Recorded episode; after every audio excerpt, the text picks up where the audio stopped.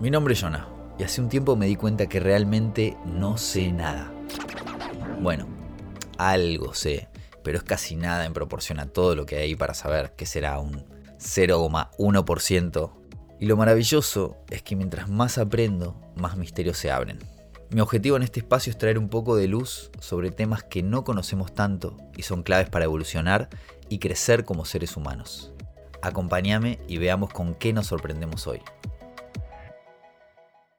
Sabía muy poco de microdosis, hongos eh, y demás sustancias de psilocibina, así que lo llamé a mi amigo Hernán Ernie, que está en Buenos Aires, y acompaña grupos con toma de microdosis para que me explique un poquito de los beneficios, lo que sucede en el cerebro, en el cuerpo, en, el, corazón cuando uno consuma. Él me enseñó que en vez de consumir, mejor decir consumar eh, microdosis y psilocibina. Así que hablamos de un montón de cosas, tipos, macrodosis, microdosis, eh, la historia, de dónde sale, de dónde arrancó todo esto. Así que muy interesante, los invito a escuchar este episodio con Hernán Soto Lopetegui. No sé nada de microdosis y de hongos y de distintas medicinas y para eso lo invité hoy a un gran amigo que conocí hace exactamente hace un año acá en Costa Rica, Hernán Soto Lopetegui, que es musicoterapeuta, es coach, eh, hace acompañamientos de microdosis para personas que le interesa y nos va a explicar qué es esto. Pero antes de, hablar con él, les quiero contar una mini historia personal. Eh, gracias por ahí aguantar, hermano. Sé que estás ahí esperando. Yo empecé con esto hace muy poco. Vengo hace muchos años en esa búsqueda personal. Nada, de querer ser mejor ser humano eh, y lo hacía mucho a través del yoga, de la meditación, del contacto con la naturaleza. Y estaba muy cerrado a las medicinas, estaba muy cerrado a, cosas que vienen de afuera del cuerpo, pero por varios motivos, que bueno, eso sí no voy a contar, me empecé a abrir y de repente me encontré con la psilocibina, que son esta medicina en forma de, de honguitos, y me transformó, me cambió la vida, me hizo muy bien, me llevó a lugares para sanar, me llevó a lugares muy lindos donde, donde pude encontrarme a mí mismo. Y ganas de llamar a un experto a hablar, aprender de, alguien que sepa, que sepa un poquito más, sobre todo qué pasa cuando consumimos estas medicinas, que creo que ya lo habíamos hablado, y a vos no te gusta la palabra medicina también, ahí me vas a contar. Tampoco me agrada consumir, me gusta más consumar, pero después lo charlamos. Ok, bien. Eh, así que Ernie, bienvenido, gracias por estar en No sé nada. Y empiezo preguntándote cómo llegaste a este mundo de, la microdosis. Bueno, en primer lugar, gracias por, invitarme, por tenerme acá. Sabes que a mí me encanta dialogar, hacer evidente logos en el intercambio y bueno, siempre me inspira un montón charlar con vos porque también puedo encontrar un ritmo de calma y no sé, hay algo que me reflejas que después por ahí podemos meternos un poquito a indagar, pero que me, hizo aprender un montón de cosas a mí también en esta quizás corta experiencia que nos conocimos hace un año, pero siempre los encuentros para mí tienen enseñanzas. Y mm, bueno, básicamente las microdosis, eh, digamos, se puede hacer de múltiples eh, compuestos de la naturaleza. Podemos hacer microdosis de cualquier cosa. Antes de eso, ¿cómo llegaste a este mundo? La, es mi, mi, pregunta y, lo que quiero saber. O sea, ¿qué pasó en tu vida? ¿De dónde venís? Eh, sé que sos musicoterapeuta, estudiaste eso, pero ¿en qué momento te dijeron la primera vez la palabra microdosis y fue como, opa, y ahí te metiste? Uy, no sé cuándo fue como el primer momento. Sí, te puedo decir que fue más a través de macro, no de micro. Recuerdo, estaba en Buenos Aires hace, no sé, como unos 10 años. Eh, un amigo ruso pintor eh, bastante extravagante y con bastante experiencia en, psicodélicos. Y un día me, convidó una cantidad como para hacer unos tres viajes. Y, mm, bueno, eh, fui a mi casa, conecté con el set and setting, sabía que tenía que estar en un espacio seguro, en calma. Y lo hice a la noche, eh, siguiendo un poco sus consejos.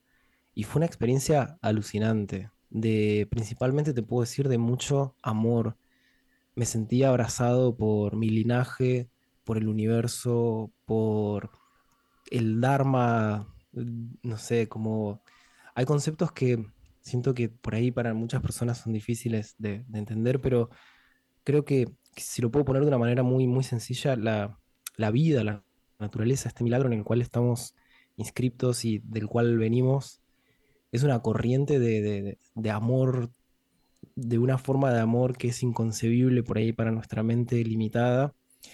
Y mm, me parece alucinante y asombroso haber descubierto para mí que este es el sentido real que tienen este tipo de, vos decís medicinas y en ese sentido yo te voy a dar la derecha y te digo que sí, creo que nos ayudan a sanar esa desconexión, esa ilusión de estar desconectados, nos traen mucho eh, esa noción de ser uno con, con todo el universo, entonces un poco, bueno, esa experiencia me, me acercó, siempre me, por otro lado, siempre me, me llamó mucho la atención las distintas culturas. Me acuerdo que de, de chico había en casa varios libros de, de historia de civilizaciones antiguas con fotos. Me acuerdo que yo miraba las fotos y decía, wow, qué loco, ¿cómo, cómo puede ser los mayas, los incas, los aztecas, egipcios? ¿Qué, qué onda? ¿Cómo vivía esta gente, no? ¿Qué hacía? ¿Para qué vivía? ¿Cuáles eran las cosas que les importaban? Y bueno, después me fui metiendo un poco más cuando encontré, por ejemplo, el Kybalión, ¿no? De Hermes Trismegisto, como, bueno, pará, pero ¿sabían estas cosas? La flor de la vida fue un, un símbolo también que me conectó mucho con las enseñanzas metafísicas, ¿no? Que es de, también esas preguntas que son súper grandes, como, bueno, ¿cómo nació el universo? ¿Qué es? ¿No? Como, que- Entonces ahí hay un entrecruzamiento de varias cosas que para mí los psicodélicos son herramientas que nos ayudan a develar la mente y a, principalmente, y este fue el uso que tuvieron siempre en la historia de la Tierra, a derribar paradigmas mentales para poder volver a ver y sentir el mundo de una manera nueva, un poco más parecida a como cuando éramos niños. Mm, Como perspectiva, ¿no? Te da una perspectiva totalmente diferente a la que, a la que tenemos en esta dimensión. ¿Sabes en qué, qué civilización o en qué parte del mundo hay un registro de que se hacía esto? Como en la antigüedad.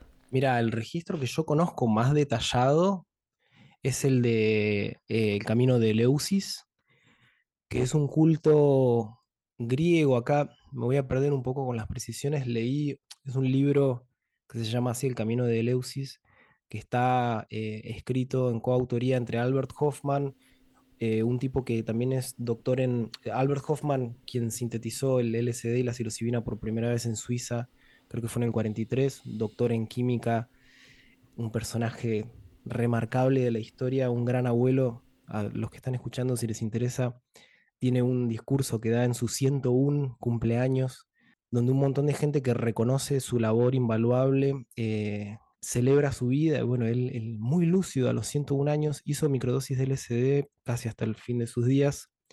eh, dice unas palabras muy, muy interesantes. También esto, ¿no? Como lo psicodélico, y no me quiero desviar demasiado, pero hay algo muy sofisticado en esto. eh, nos vuelve más inteligentes, pero no a la manera del lobo de Wall Street. Nos vuelve más inteligentes de una inteligencia ecológica, de una inteligencia natural, eh, que nos conecta también con la espiritualidad. Entonces, el camino de Eleusis, estamos hablando de eh, Grecia prehelénica, eh, es uno de los mejores registros que hay en una poesía muy larga que se pudo reconstruir casi por completo, pero es muy interesante en el libro cómo cuentan que este culto eh, es pre-cristianismo, ¿no? Como duró unos 2000 años, un montón. Wow. Hay un templo que todavía están las bases, pudieron, hay de hecho si buscas documentales en el camino de Leusis, hay reconstrucciones y demás de cómo puede haber sido el templo, y por lo que hay de registro creen que lo que hacían era eh, ir en una procesión hasta un lugar en una época particular del año y preparaban una bebida que se llamaba quiquión, que era una mezcla de varias sustancias psicoactivas. En el poema hay algunas que están detalladas, algunas de forma metafórica, y eh, se cree que era una, un alucinógeno potente parecido al LSD. Entonces lo que hacían era tener esta experiencia donde bebían esto, entraban por un lugar donde tenían que arrastrarse como por debajo hacia el templo, donde entraban y estaba todo, oscuro. Y en esa oscuridad había como una suerte de teatro, no era un teatro, no había un escenario, pero sí habían sonidos, había música. Eh, lo que se cree es que principalmente se pegaban un susto zarpado, ¿sí? Eh, había como, la, como que la experiencia estaba un... consumaban, ahí cambié, en vez de consumir, consumaban esta sustancia y se iban a asustar a, un lugar. En realidad no sabían, no sabían que había, porque esto es re importante también. Parte esencial del culto era que no podías, se llaman los misterios de Eleusis, no podías decir absolutamente nada cuando salías de ahí de qué te había pasado bajo la pena de, multas así muy caras o incluso castigos físicos. No me acuerdo si la, muerte tipo orca o algo así, pero era, digamos, no se podía hablar de esto, estaba terminantemente prohibido.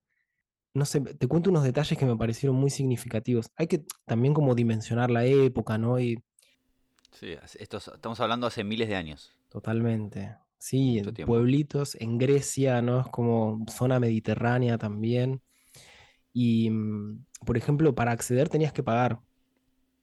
¿Sí? Y era un sueldo que, quizás era como un, no sé, ahorrar eh, un trimestre o una cosa así de lo que ganaba más o menos la gente promedio, por lo cual eh, podía acceder casi todo el mundo, digamos. No era una cuestión que no era ni para hombres, ni para mujeres, ni para, o solo para sacerdotes, no, como iba todo el mundo. Y mm, bueno, eso es un culto que está bastante, bastante bien eh, bueno, interesante, que tengo entendido yo que también por estas zonas, ¿no? Centroamérica, eh, también hay, hay bastantes registros de que, de que la gente lo consumía, ¿no? Y consumaba. Eh, así que en todas partes, distintas partes del mundo, en Egipto también. En Egipto también, sí, hay, hay un montón de registros. En Egipto era, bueno, la flor de, loto y hay otros. Eh, el soma. Eh, la verdad que no me dediqué tanto a estudiar esto, pero sí, a ver, bueno, la ayahuasca también en toda la, región ¿no? de, Amazonas. Em, lo que me parece a mí muy interesante siempre que trato de ver es la lógica, ¿viste? ¿Por qué? ¿Para qué? ¿Cuáles las similitudes? Y siempre, y es algo que también no, se me ocurrió a mí, pero lo escuché en muchas personas, estas sustancias se utilizaban en eh, entornos sagrados, ¿no? Particularmente por eso la palabra consumar ¿no? La consumación de un acto es cuando se cambia de estatuto, ¿no? Es como, bueno, yo eh, este mate te lo convido, y, pero si yo te digo, che, esto es una bebida sagrada que realmente tiene que ver con una historia, un pueblo, estoy también consumando el acto. En realidad consumarlo es hacerlo, ¿no? Pero em, entonces siempre estas sustancias se usaron en un entorno, en un encuadre, para conectar con el reino del espíritu, de los ancestros, conectar con la visión también interna del corazón. Y también se usaban con propósitos de sanación eh, de tribu, de grupo. No era una cosa liviana, no era que, uy, si nos la pegamos en la pera porque vamos a una rey o algo así. No, era algo muy serio. ceremonial, ritual. Eh, era encontrarse con Dios o con la energía o con lo que cada tribu cree. Y hay, antes de meternos en, más en la microdosis, hay una teoría que quiero ver si, si sabes algo más, que escuché o leí, de que nuestros antecesores, eh, no sé si los simios, los neandertales, eh, hicieron como un salto de conciencia consumiendo honguitos. ¿Sabes algo de eso? ¿Es verdad? ¿Es un mito? Mira, es alucinante. Es totalmente incomprobable. O sea, tengo que partir de esa base. Y es, una hipótesis, una teoría es más firme, es una hipótesis que elaboraron Terrence McKenna y Dennis McKenna, dos hermanos muy importantes en la historia occidental de cómo los psicodélicos vuelven a, venir en esta tercera ola que estamos viviendo. Y es muy interesante porque hay, a mí también, me acuerdo de niño, me interesaba muchísimo esto, me acuerdo de haber visto mucho el eslabón perdido, ¿no? Es como, bueno, pero ¿cómo puede ser? Si en la evolución eh, venían ¿no? los primates, darwinismo, ¿no? A full, ¿no? Como era todo pim, pim, pim. Y acá, bueno, hay un lugar en la evolución del homínido entre el Homo sapiens y el Homo habilis. Falta, falta un dato.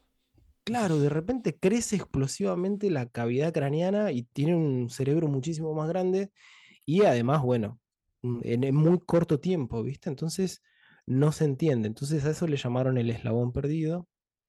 Y lo que propone Terrence McKenna con mucho, eh, si lo pueden escuchar, yo voy a tratar de traer lo más significativo que me acuerde ahora, pero es muy interesante lo que dice el tipo.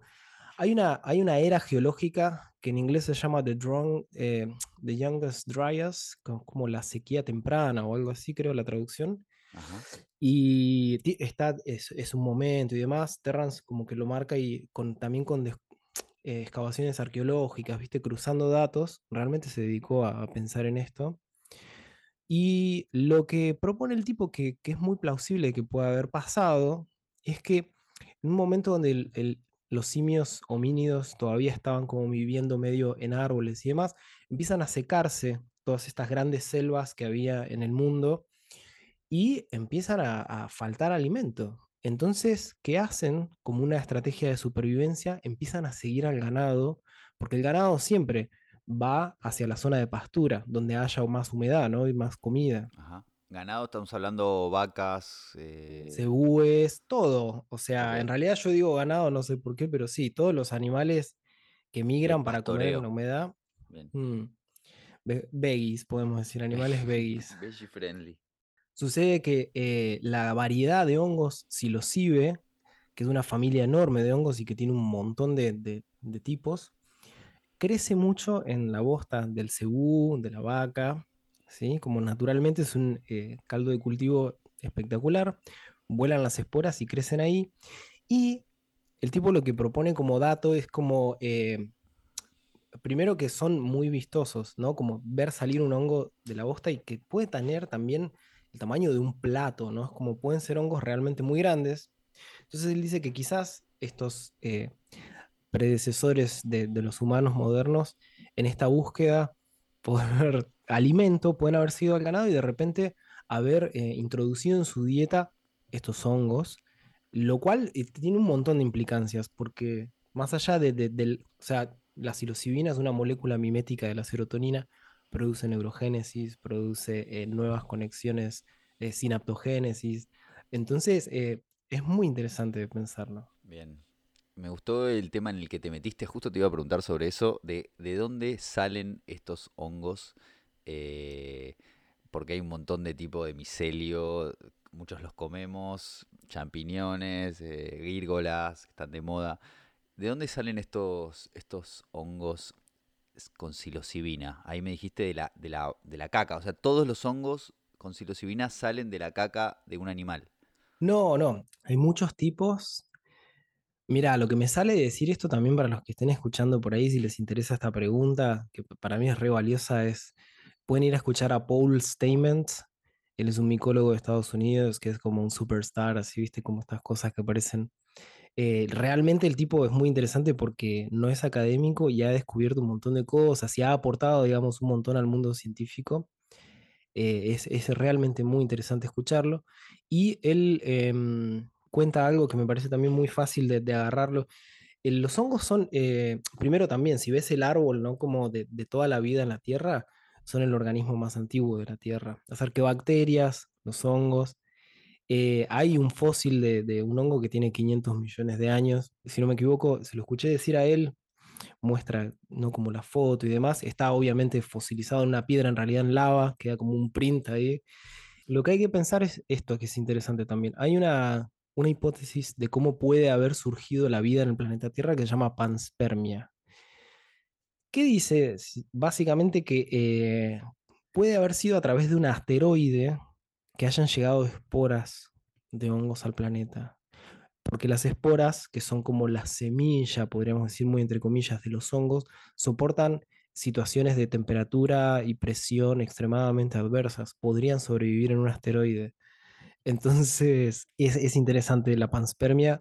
Saliendo de esto a, tu pregunta, es como em, el, el reino, hay, hay todo un movimiento muy interesante en los últimos años y creo que se acentuó un poco con la, con la pandemia, todo este lockdown, que la gente, bueno, muchos fuimos más adentro y nos pusimos a estudiar y a vernos. Em, hay como un resurgimiento de funga, ¿no? Flora, fauna, pero en realidad primero es funga O sea, funga es el reino de los hongos y, y son organismos, digamos, estuvieron antes a nivel evolutivo. Además, son los que habilitan todo lo que viene después, la, la flora y la flora habilita la fauna, digamos. Entonces, se están estudiando un montón, hay un montón de propiedades extremadamente nobles para nuestro organismo. Obviamente no todos los hongos son buenos, hay hongos que tienen toxinas y son venenosos y demás. Hay que tener mucho ¿Hay, le- hay cuidado. letales que te, te matan? Sí, ¿Hay hongos que te claro. Hay hongos que te matan. Todos los años muere gente por recolectar hongos y equivocarse, porque hay algunos que son extremadamente parecidos y son comestibles y los otros no, y se mueren. Pero todos los años en todo el mundo. Interesante. Bueno, hay de todo tipo, así que quien quiera hacerse una excursión a, cosechar hongos, que, que se asesore entonces para, para hacerlo. Che, Ernie, metámonos un poquito en el mundo de las microdosis, que me encantó esta, este contexto. Te dedicas a esto hace un tiempo. eh, ¿qué es exactamente lo que haces? Contame. Ya, te cuento un poquito cómo surgió porque fue algo que no me esperaba, en realidad fue algo que me encontró. Em, en un momento, eh, digamos, después de haber hecho macro y esto que te conté, eh, empecé a ver que cuando estudié, digamos, tuve que armar mi tesina en, musicoterapia y me puse a investigar y demás, empecé a leer papers que no había hecho nunca y me encantó. O sea, las investigaciones científicas tienen una forma muy eh, sintética de ser expresadas y hay por una cuestión de construcción de conocimiento en bloques, que es como el lenguaje, las palabras, tiene toda una lógica, entonces es todo como muy coherente, ¿sí? Em, entonces, nada, de repente empecé a leer investigando para, yo estaba haciendo una investigación sobre cómo impacta eh, un tipo de vibración en el cuerpo para bajar marcadores de estrés. Y fue como, wow, qué bueno. Leo algo corto, un tema que me interesa, aprendo un montón, aprendo cómo lo hacen también, cómo sacan esas conclusiones. Entonces, bueno, cuando terminé con eso me puse a full con los psicodélicos, que fue un tema también que me interesó un montón y veía que habían hace unos seis años cada vez más y más investigación. Eh, entonces era como, wow, fascinante, qué onda esto. Entonces, bueno, un día, bueno, obviamente empecé a probar en mí. Primero tuve un montón de experiencias, primero cultivé y demás, y fue como, wow, qué interesante tener una, un, eh, un, un sense, ¿no? Como de, de- de- para mí siempre el, el- el estímulo directo, cuando vos querés aprender algo, tenés que meterte, tenés que 100%, sentirlo. qué, qué importante. Importante pasar por tu cuerpo, lo que sea que vas a compartir con otra persona, primero pasarlo por tu cuerpo. O sea, no podés hablar de algo eh, del libro, o sea, del conocimiento. Eso para mí, a mí me cambió mucho eso. Yo antes hacía mucho eso, leía, compar- no, ahora solo comparto desde mi experiencia y lo que pasó, me atravesó.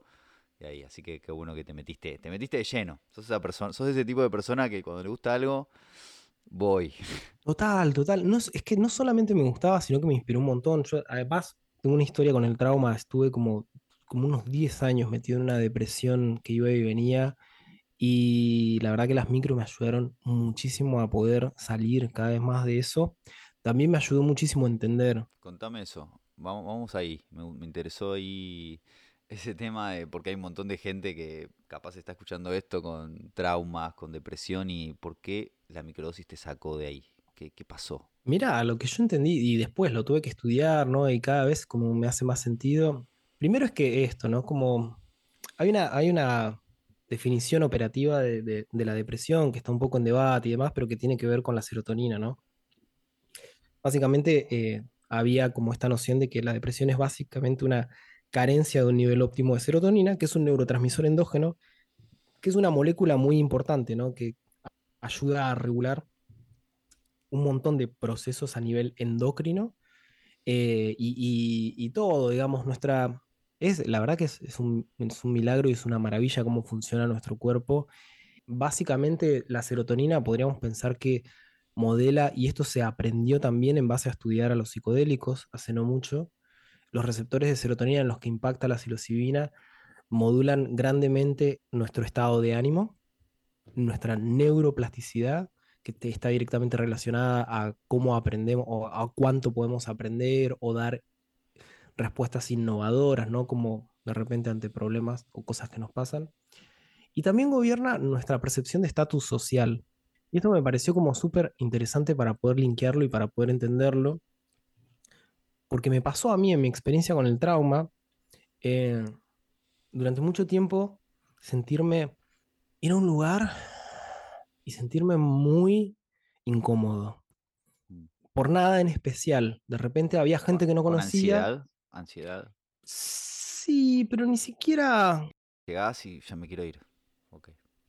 ok. ganas de irme, seguro. Pero no era como que. mm, mm, no, era simplemente estar y como. mm, no, no- no quiero estar acá. Y de hecho, eh, me acuerdo también, haciendo terapia, haciendo análisis, eh, pude como reconstruir también algunas cosas que me estaban pasando. Por ejemplo, te cuento un ejemplo muy rapidito. Me acuerdo estar en la facultad, una vuelta que habíamos salido, charlando con un grupo de amigas. Y yo me sentía mal, me pasaba en ese tiempo que me costaba muchísimo levantarme salir de mi casa y salía como medio, no es, no es descompensado la palabra, pero ya salía sintiéndome mal, como que me dolía un poco la panza, eh, no quería que nadie me hable, es como una situación rarísima y mm, que quizás es muy común para muchas personas. Y cuando llegaba a la facultad también, viste, como que no quería que me vean, esa era un poco la sensación. Ujú. Y estábamos en, en- en esta rondita, así como charlando, pos haber cursado, ya por irnos, qué sé yo. Y me acuerdo que llegó un, un- un flaco que era conocido de algunas de ellas y se puso al lado mío y bueno, saludamos, qué sé yo, y nos pusimos a hablar. Y el chabón empezó a hablar y me empezó a hablar a mí y yo no lo conocía y en un momento me acuerdo que fue muy claro que tuve el registro de que no entendía si el chabón estaba siendo agresivo, viste, esto passive aggressive conmigo o no era algo que me pasaba por ahí, ¿viste? Y después cuando pude como entender era como nada. en re- Y esto también, o sea, el- el- la teoría polivagal me ayudó un montón a entender y a poder hacer sentido de lo que me pasaba. El equilibrio entre el sistema simpático y parasimpático, o sea, que estemos bien regulados para poder... Ah, para, antes, antes, ¿qué es sistema simpático y parasimpático? Vamos un poquito para atrás. Mira, muy sencillamente, y esto también a nivel evolutivo es eh, hermoso y muy interesante, nosotros compartimos nuestro sistema nervioso con los un poco eh, ciertas partes, las más antiguas, con los reptiles, que es el sistema eh, más autonómico del sistema nervioso, que es el que nosotros gobierna las pulsaciones cardíacas, la glucosa en sangre, la presión, que son cosas que nosotros ni pensamos, pero impactan en todo. Después, los mamíferos tienen como evolucionado una rama más, que es el, sistema más de interacción social, ¿sí? Eh, que les permite, bueno, los mamíferos son eh, seres sociales, ¿sí? Nos, vivimos en manada. Compartimos algunas ramas, te digo, los eh, reptiles, mamíferos, porque la teoría polivagal eh, hace mucho énfasis en cómo hay circuitos neurofisiológicos que son también a nivel evolutivo, que son distintivos de los reptiles, de los mamíferos, que gobiernan ciertos mecanismos para lidiar con, con el estrés del ambiente. En realidad son respuestas adaptativas. Quizás me estoy metiendo demasiado en esto no sé si importa tanto, pero Sí, yo sí. te metí, yo te metí, yo te metí. No, va- vamos a ver, simpático, parasimpático, nosotros tenemos esas, digamos, dos eh, vías de nuestro sistema nervioso que el simpático es la parte, digamos, que activa, es la parte que llama a la acción, que no es como ir hacia afuera, y el parasimpático sería más como la parte de descanso, de autorrestauración fisiológica, ir hacia adentro, dormir, ¿sí? Todo el tiempo, para estar bien regulados, necesitamos que esos dos sistemas estén interactuando. Y eso es lo que hace eh, que nosotros podamos a nivel desempeño eh, estar entre ir y venir, no sé cómo ponerlo, pero poder acceder a las funciones cognitivas superiores. Y para eso necesitamos sentirnos seguros, ¿sí? Tratando de, de anillar todo esto con lo que te contaba recién. Cuando hay una neurocepción de seguridad, que es la percepción de nuestro sistema nervioso autónomo, ¿sí? es que trasciende, es más allá de la del intelecto, es mucho más abajo, podríamos pensar, es a un nivel jerárquico mucho más básico. Si mi cuerpo siente que está seguro, recién ahí, mi mente, cuerpo, em, porque la cognición también está corporizada, recién ahí voy a poder acceder a las funciones cognitivas superiores y, por ejemplo, acceder a una interacción social que es un mecanismo que es propio de los mamíferos, ¿sí? ¿Y eso la microdosis te ayudó? Claramente, ayuda un montón. Porque las microdosis, además de ser una molécula mimética de la serotonina, estamos hablando de hongos, ¿no? Como Sí, eh, definime microdosis, claro, no hablamos de eso. ¿Qué son las Vamos, y ahí nos met- estamos de media hora hablando y todavía no dijimos qué son las microdosis, así que es un buen momento. es un buen momento. Las microdosis sencillamente son una cantidad muy pequeña, ínfima, entre 0,1 gramos y 0,3 gramos de un tipo de hongos que ya dijimos que son la psilocibe, que producen nuevas conexiones neuronales. Esto es un poquito, eh, está comprobado en, ratones y demás, todavía no está del todo comprobado en humanos, pero para mí es bastante evidente. Igual, bueno, tengo que decir eso. Son una molécula mimética de la serotonina, ¿sí? Nuestro, en nuestro organismo, nuestro sistema nervioso, cuando nosotros consumimos psilocibina, priorizan los receptores de serotonina la psilocibina por sobre la serotonina. Y lo que decíamos recién, básicamente lo que hacen es gobernar, o sea, modular nuestro estado de ánimo, nuestra neuroplasticidad y nuestra percepción de estatus social. Pero además es una sustancia nootrópica, que significa que potencia nuestro funcionamiento neurocognitivo. Por eso yo te decía hace un rato, nos vuelve más inteligentes, no como el lobo de Wall Street, sino que nos da más recursos cognitivos. Y esto, cuando las personas consideran bien el set and setting, que es algo muy importante, y pueden hacer sentido de su experiencia y conducirse de una manera sabia, lo que podemos hacer es reentrenar a nuestro sistema nervioso para estar en estado de presencia. Esto es volver a conectar con el cuerpo, con el sentir, con todo eso que pasa cuando meditamos también. Es, muy interesante que, que los psicodélicos eh, activan regiones muy relacionadas a la meditación y a la compasión. ¿sí? Entonces, de repente, muchas personas que hacen micro tienen la experiencia de, por primera vez en su vida, algunos, tener una experiencia de su mente en calma. Porque básicamente los efectos conductuales de las micro a nivel más físico tienen que ver con que baja la ansiedad, que también la ansiedad es un modo de funcionar de, del sistema nervioso como medio caótico y cuando hacemos esto de manera sabia y segura, podemos como conectar con salir de ese caos y hacer sentido. ¿Cómo, ¿Cómo se hace microdosis de manera sabia y segura? Me parece que es algo muy importante ya que, por lo que vengo entendiendo, ok, para estar en paz, para estar en presencia, necesito tomar microdosis y eso que de acá hasta que me muera tomo microdosis, se toma por un tiempo, después se suelta, o es como los medicamentos tipo, bueno, no puedo dormir, ribo, ribo, o bueno, hay varios, no sé, no sé, ni sé cuáles son, que tengo que tomar todas las noches para, para poder dormir. ¿Cómo, qué onda eh, esta medicina, este, este, este psilocibina con respecto a cómo tomarlo?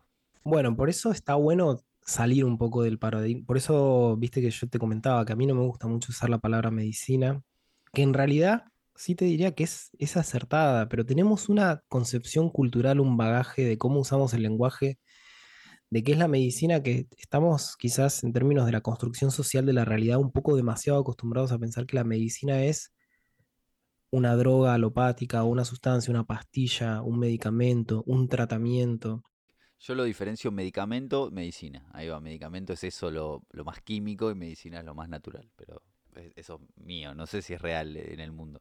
Está bueno, yo creo que habría que hacer una reelaboración del término medicina, porque es una palabra muy antigua y tiene que ver también la raíz etimológica con la meditación, con el medir y, con este concepto también andino, ¿no? De, el buen vivir, tiene que ver con la mesura, ¿sí? Sí, yo, yo le digo medicina al círculo de, ponerle cir- lo- hago círculos de hombre. Para mí eso es medicina. Eh, comer sano, eh, reírse, todo, todo para mí es medicina. Lo que me hace bien es medicina. Está buenísimo. Y está buenísimo, ojalá, me encanta que estamos pudiendo decir esto porque ojalá más personas se puedan apropiar de esa idea.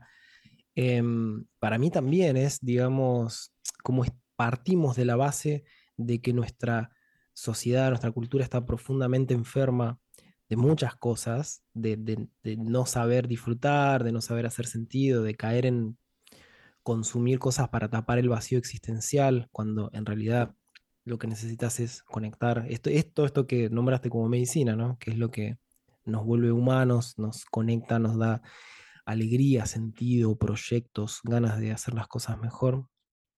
Igual para, me fui un poco por las ramas y... Sí, estábamos, sí, estábamos en, el, cómo, cómo tomar de manera, eh, dijiste, sabia e inteligente. ¿Qué, es, ¿Qué sería tomar microdosis de manera sabia e inteligente? Bueno, primero un poco lo que habías preguntado, no es necesario. O sea, es un llamado, si alguien lo siente, si te, llama la atención, quizás está bueno indagar por ahí. Yo confío que eh, son una gran herramienta y realmente creo que si la humanidad no se lleva a la destrucción, en principio va a ser en parte, alguna parte por volver a retomar la sabiduría de los psicodélicos, de volver a conectar con la función real que tienen para nosotros, que es esto, poder ver de vuelta un poco más al mundo como es y no tanto atrapados en nuestras ideologías o creencias o las cosas que afirmamos. Eh, humildad, ¿no?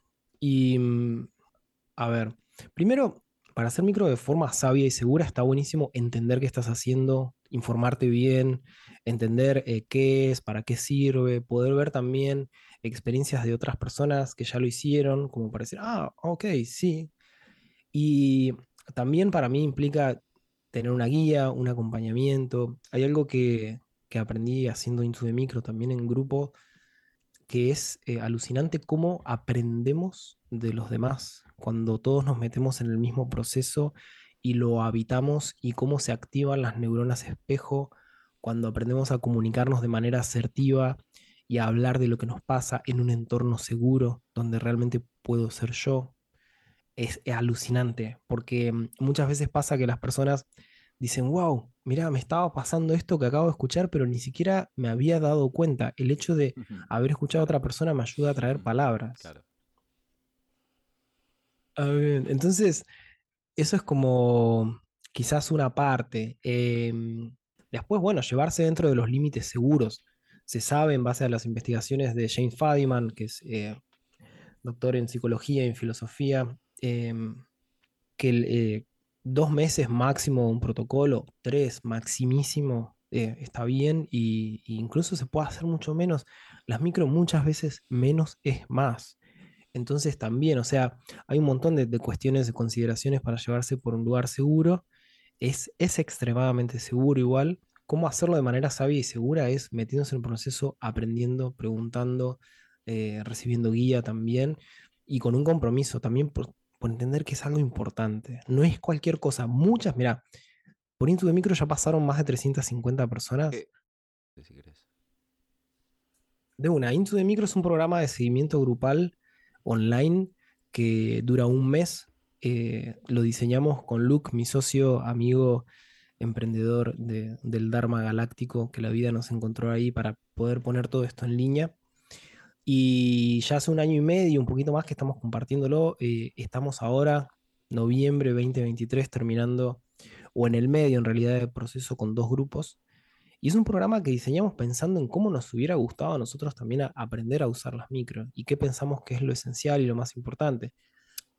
Siempre compartimos herramientas de breathwork, de meditación, algunas herramientas de sound healing, como parte del toolkit básico, ¿no? de las herramientas que podemos tener para estar en eje, para volver al eje. La idea es que dentro del programa puedan aprender a hacer micro dentro de un protocolo de un mes, como el protocolo de Feynman, cada 72 horas, y ir compartiendo la experiencia. Semana a semana también les vamos pasando actividades y demás como para mantenernos también atentas, atentos en esas cosas que van pasando, porque esto es algo que vi un montón. Muchas personas que empiezan a hacer micro solas, sin guía, por ahí sin mucha idea, se pierden dentro de la sutileza de las micro los potenciales de transformación profundos que se pueden dar. Y esto mm vimos un montón de historias alucinantes de personas que de repente se daban cuenta que no estaban disfrutando de la vida y de repente tomaban la decisión de hacerlo y empezaban a cambiar la peli por completo o conectar con su niño interior, que es algo que en el programa nos metemos un poco. El programa no se trata solamente de la micro, sino de cómo podemos aprovechar al máximo las micro para potenciar el desarrollo personal. Es, eso ahí te iba a decir, las micro de interior este, yo hice un protocolo ahí de, creo que tres meses o dos meses, creo que tres meses o dos meses, no me acuerdo ahí, como que te, te, traen cosas que interiores de tu pasado, de cómo vivo la vida, de que lo, lo ideal es aprovechar eso que las micro despiertan para generar una transformación en tu vida. ¿Es así? Totalmente, porque esto es un potenciador neurocognitivo. Y yo a veces entiendo que es difícil de significar las palabras, pero es muy loco cuando haces micro y te das cuenta cómo se siente tu mente, tu cuerpo, tu alma, cuando estás entusiasmado, infundido con, wow, mira, el mundo brilla de vuelta, ¿no? Es como, ah, sí, me empiezo a retomar mi historia de mi niño interior y las qué cosas me gustaban y vuelvo a recobrar el brillo por la vida. Ahí te, das cuenta que realmente esto es- nos falta mucha neuroplasticidad, estamos muy acostumbrados a creer que sabemos cómo son las cosas y, eso nos juega un, un papel determinante en nuestra vida y que creo que también está directamente relacionado a que vivimos en un entorno altamente nocivo, con niveles de estrés químico, emocional, eh, sonoro, lumínico, que son exorbitantes si vivimos en ciudades grandes como yo que estoy en Buenos Aires, no por ahí vos que estás ahora en La Tera, en Costa Rica, pero son eh, cosas que nos hacen llevar a nuestro sistema nervioso a un ritmo maladaptativo donde nos sobreadaptamos a este nivel de estímulos, entonces no podemos percibir las sutilezas que Sí, a mí necesitamos. me gusta decirlo, es- estamos como en defensa. Estamos, el sistema está en modo defensa las 24 horas. Porque no solo, solo, no por violencia de agresiones de la calle, bocinas, eh, puteadas, sino también por esto, todo el tiempo nos están queriendo vender algo, ¿viste? De los carteles, la, y entonces estamos en defensa, estamos como el sistema eh, eh, tenso. Total, total, ese modo de supervivencia. Y esto es algo que aprendí de Bruce Lipton que es alucinante y es tan sencillo como esto. Y tiene que ver con la teoría polivagal, con esto que hablábamos, es algo que opera a nivel mm, eh, fisiológico, a nivel de la célula, pero también a nivel conductual y a nivel global. No podemos estar en estado de crecimiento y de nutrimiento o de autosanación y en estado de defensa a la vez. Mm, Son dos circuitos neurofisiológicos distintos, son dos funciones que si se activa una a tope, se activa, la- es como, son, esto es simpático para simpático. Entonces, por eso para mí es muy importante entender estas cuestiones de neurociencias que a mí me interesan un montón, pero también para aprender que lo que estamos haciendo cuando meditamos, cuando contemplamos, cuando sentimos nuestro cuerpo, es recablear nuestra mente para poder salir de la, de la mente reactiva, ¿no? De, estar como muy del procesamiento racional, frontal de, de la vida, para poder integrar nuestra experiencia. El lugar donde sucede la integración, ¿qué es esto? Si no, no crecemos. Si estamos todo el tiempo en estado de alerta, ¿cómo puedo aprender yo mi experiencia y elaborarme y volverme más sofi- sofisticado y la próxima vez que me pase algo, responder de una manera más sabia? Si no tengo el tiempo, los recursos neurocognitivos para ir hacia adentro y aprender, integrar con lo que ya sé, el desafío nuevo. No es como, y es loco, es loco que yo siento que en, en- en nuestra sociedad eso es como que el valor hacia mirar hacia adentro, hacia detenernos, la mayoría de la gente no tiene ni idea que existe. La mayoría de la gente vive en piloto automático casi todo el tiempo de su vida. Y esto es trágico, porque lo único que no vuelve es el tiempo. ¿Para quién recomendarías hacer microdosis, Ernie? Yo juego un poco con esta idea políticamente incorrecta. Vamos a decir que es una fantasía estúpida y con nada, contratar un par de aviones y tirar manuales y micro por todo el mundo, así como, como la gente que planta semillas, viste, desde aviones. Pero no, hay que decir, digamos, ya saliendo del juego de manera responsable, no es para todo el mundo, principalmente las personas que tienen eh, antecedentes familiares de esquizofrenia o de alguna enfermedad psiquiátrica así complicada, como la epilepsia, también hay que tener cuidado está contraindicado, ¿sí? Todavía se está investigando, esto es bastante nuevo, digamos, sobre macro hay más investigaciones, sobre micro hay algunas poquitas, igualmente está creciendo muchísimo el ritmo en el cual eh, aparecen más investigaciones. También nosotros en Insu de Micro, por ejemplo, recomendamos que si estás en un momento muy complejo de tu vida, quizás no es el mejor momento, Mirá, qué, raro es, qué interesante eso. Me imaginé que al revés, si estás como en una deprimido o en un, en un momento muy malo, empezar micro, creía que podía ayudar a abrir alguna ventanita, alguna luz ahí. Yo te diría que probablemente sí, dentro de un vínculo terapéutico, dentro de un proceso terapéutico con un profesional que te pueda acompañar con el nivel de responsabilidad y con la expertise que requiere acompañar un proceso terapéutico. bien. Claro, por eso está muy bueno también eh, diferenciar, viste, como eh, desarrollo personal, autoconocimiento y terapia, ¿no? Como siento que a veces, ¿no? Como en el mundo de las mil terapias y la terapia de cuencos y de chakras y qué sé yo, es como que se desdibuja un poco eso y eh, realmente el, el- el vínculo terapéutico es un vínculo que no es ni amigo, ni hermano, ni eh, pareja, ni, hay como que diferenciar un montón de cosas y por eso la gente se forma y está buenísimo. Realmente es como puede ayudar un montón. Entonces yo te estaba diciendo como quizás más pensando en, lo que hacemos nosotros. Sí, a mí me ayudó mucho en mi proceso de depresión, em, pero esto es algo que me gusta decir también para diferenciar algunas cosas, ¿viste? Ser responsable.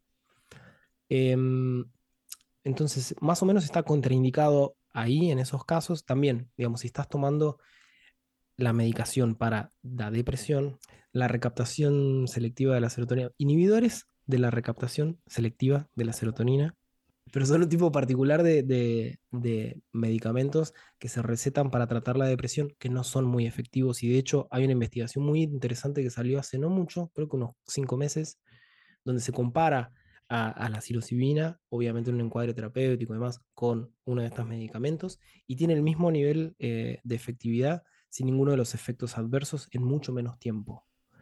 Em, entonces esto, las personas que está contraindicado también en personas que toman ese tipo de, de medicamentos.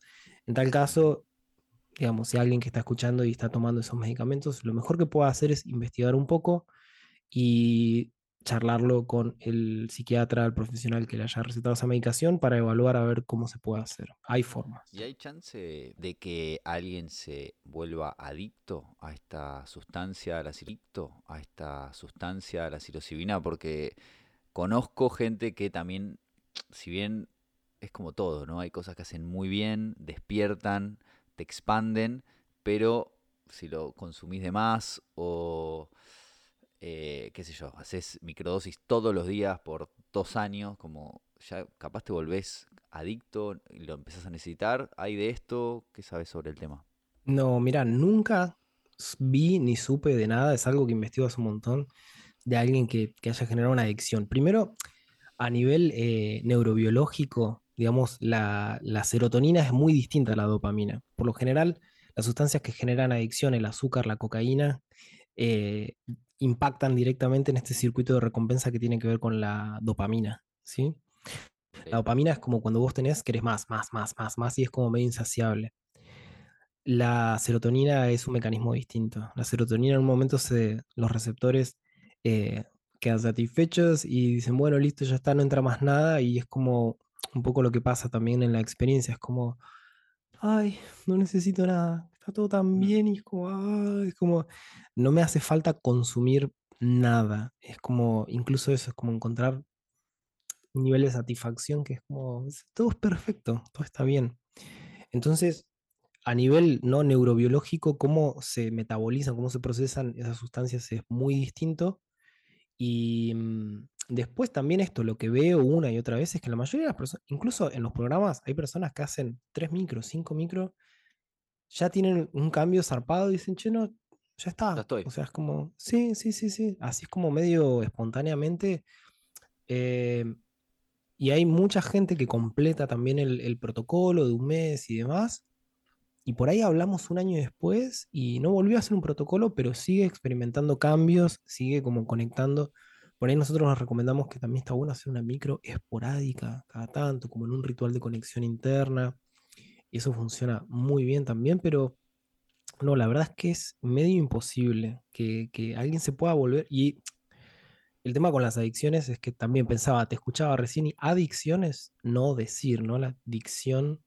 Hay algo en la adicción que tiene que ver con tapar un vacío existencial, con tapar un trauma, tapar un, algo que es imposible de decir por, por una cuestión propia de cómo la persona aprendió a vincularse con el mundo, que de- desde el psicoanálisis está muy relacionado a la etapa oral, ¿no? De consumir y estimular esa zona erógena con el consumo y es un nivel de identificación también existencial. Es como, en realidad creo que para pensarlo más claramente, las personas tienen vínculos adictivos con ciertas cosas. No es que hay sustancias adictivas. Obviamente hay sustancias como el azúcar y la cocaína que son muy poderosas y pueden hacer que nuestro sistema, nuestro organismo quiera más y más. Pero el tema de la adicción es un tema que está muy arraigado en la personalidad también. Ernie, ya para ir cerrando,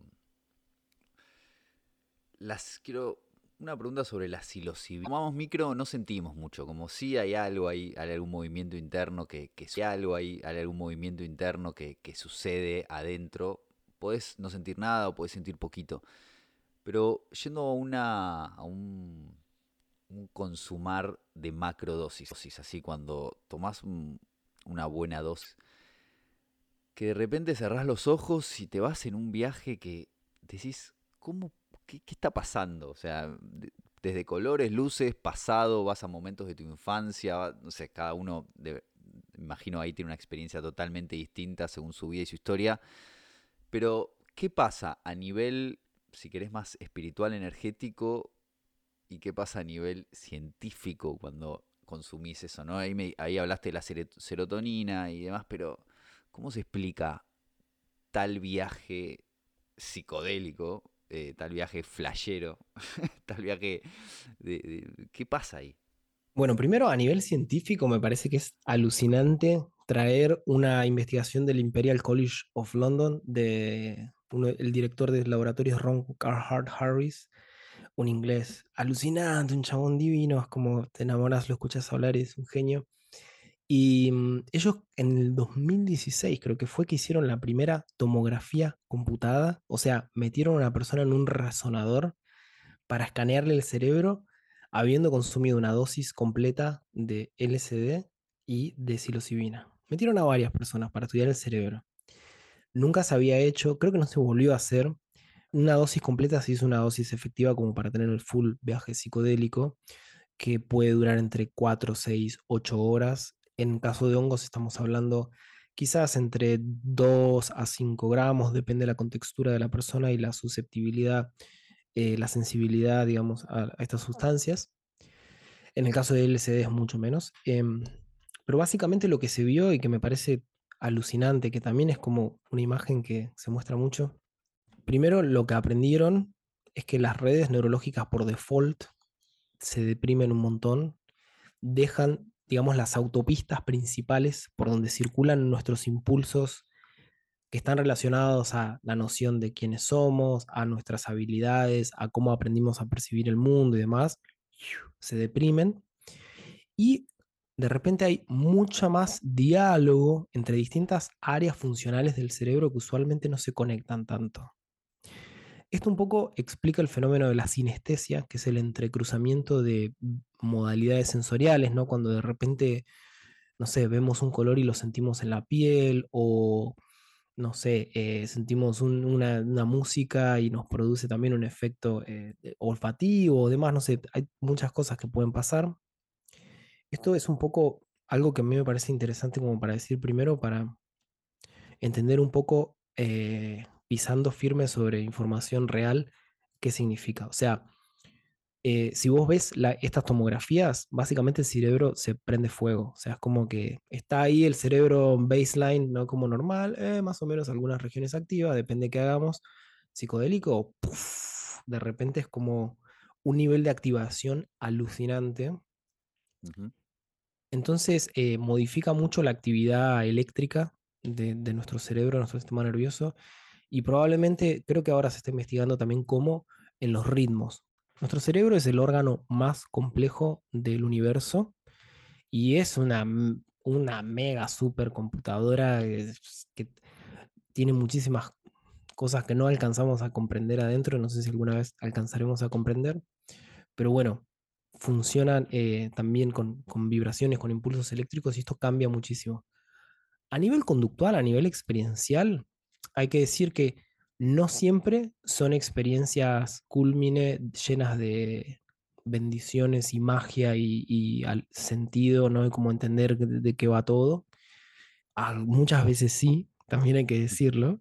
Sí, muchas veces las experiencias psicodélicas son tremendamente significativas y en esto hay una investigación que también es más viejita, pero es alucinante, que la hizo Ronald Griffith, que es un neurocientífico que estuvo desde el principio y hasta ahora muy grande, murió hace poquito, hace un, creo que un mes, un poco más, pero bueno, un tipo también remarcable, muy relacionado a la investigación también con las neurociencias de la contemplación, tipo divino, y él en esta investigación eh, le preguntó a un montón de personas que habían tenido por primera vez dentro de un encuadre terapéutico una experiencia con, fuerte con psicodélicos, una experiencia completa, si hicieran como una como categorías, como pensaran que, en qué nivel de importancia había estado esta experiencia psicodélica con respecto a tener un hijo, em, no me acuerdo, habían otras, pero era como cosas realmente a nivel ontológico muy importantes, ¿no?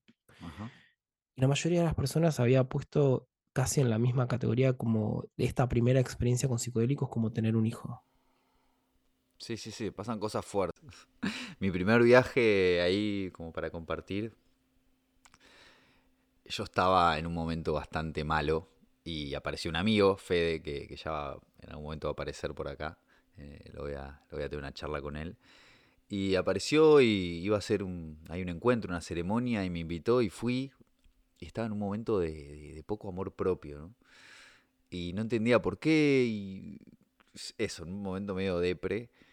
Y wow, ese viaje fue como orgasmo por dos horas seguidas. Literalmente, eh, la psilocibina me, me, hizo el amor por dos horas. Y, y, fue así, sentir orgasmo, mucho, mucho, mucho amor, mucho orgasmo. Y en un momento de ese viaje también me llevó a un momento de la infancia donde entendí de dónde venía mi miedo al abandono, o por lo menos una parte de ese miedo al abandono, ¿no? Un momento de mi infancia con mi madre que me llamó para decirme, para decirme que no iba a venir un viaje y yo lo sentí como me está abandonando, me está rechazando y, como que ahí fue como un... Y wow, vi ese momento que no me lo acordaba y entendí un montón de cosas, ¿no? Entonces, cómo la medicina, que me encanta, a mí me encanta llamarlo medicina, hermano, eh, la medicina te lleva a esos lugares que necesitas ver para transformar, para sanar eh, traumas, heridas. Y fue, fue muy hermoso, fue muy, muy lindo. Wow, qué interesante. Pasa, pasan un montón este tipo de cosas, ¿no? Es como, gracias por lo decir recién lo del orgasmo, porque va a hacer sonar menos raro lo que voy a decir ahora. Pero mm, hay, hay Terrence McKenna, decía, y Terrence McKenna, bueno, eso ya hablamos un poquito. Si no lo conocen, por favor, vayan a escucharlo a YouTube. Fue un pensador eh, psicodélico eh, muy, muy interesante, muy atravesado por el método científico también. No era un delirante random. Y mm, él decía que, que me encantó también cuando lo escuché, fue como, wow, de una, te doy la derecha en esto, que no podemos pasar por la experiencia humana sin tener la iniciación sexual, ¿no? Es como la experiencia sexual es una experiencia humana y que nos transforma. Hay un antes y un después. Bueno, con los psicodélicos lo mismo. Él decía, eh, los psicodélicos son también un derecho humano básico. No puedes pasar por esta experiencia sin haber pasado por ahí. Y a mí me parece que es tal cual. Para mí, eh, y esto lo digo hace un montón, yo creo que somos mucho más humanos con psicodélicos que sin psicodélicos. Mira lo que nos pasa, ¿no? A nivel de historia en estos últimos años, ¿no? De, no sé, guerra contra las drogas, y quizás podemos pensar los últimos 200 años, ciencia y demás, y toda esta cosa de hiperracionalizar y cada vez irnos más de sentir el cuerpo y de conectar también con esa experiencia de estar en calma, y contemplar. Y estamos consumiendo, por eso lo del consumo, ¿viste? Estamos llenando el vacío existencial, consumiendo sin parar en una vorágine que no tiene fin para tapar un vacío existencial, que me encanta el, ejemplo que contaste recién, porque es exactamente eso, ¿no? Es como de repente en las experiencias psicodélicas tenemos la oportunidad de revisar cómo se... Nuestro cerebro, nuestra mente es extremadamente sabia y cuando hay cosas que nos hacen sentir muy mal y que traumas, los reprime, ¿sí? Porque no podemos estar con esa información operando y además atendiendo el teléfono y trabajando y demás.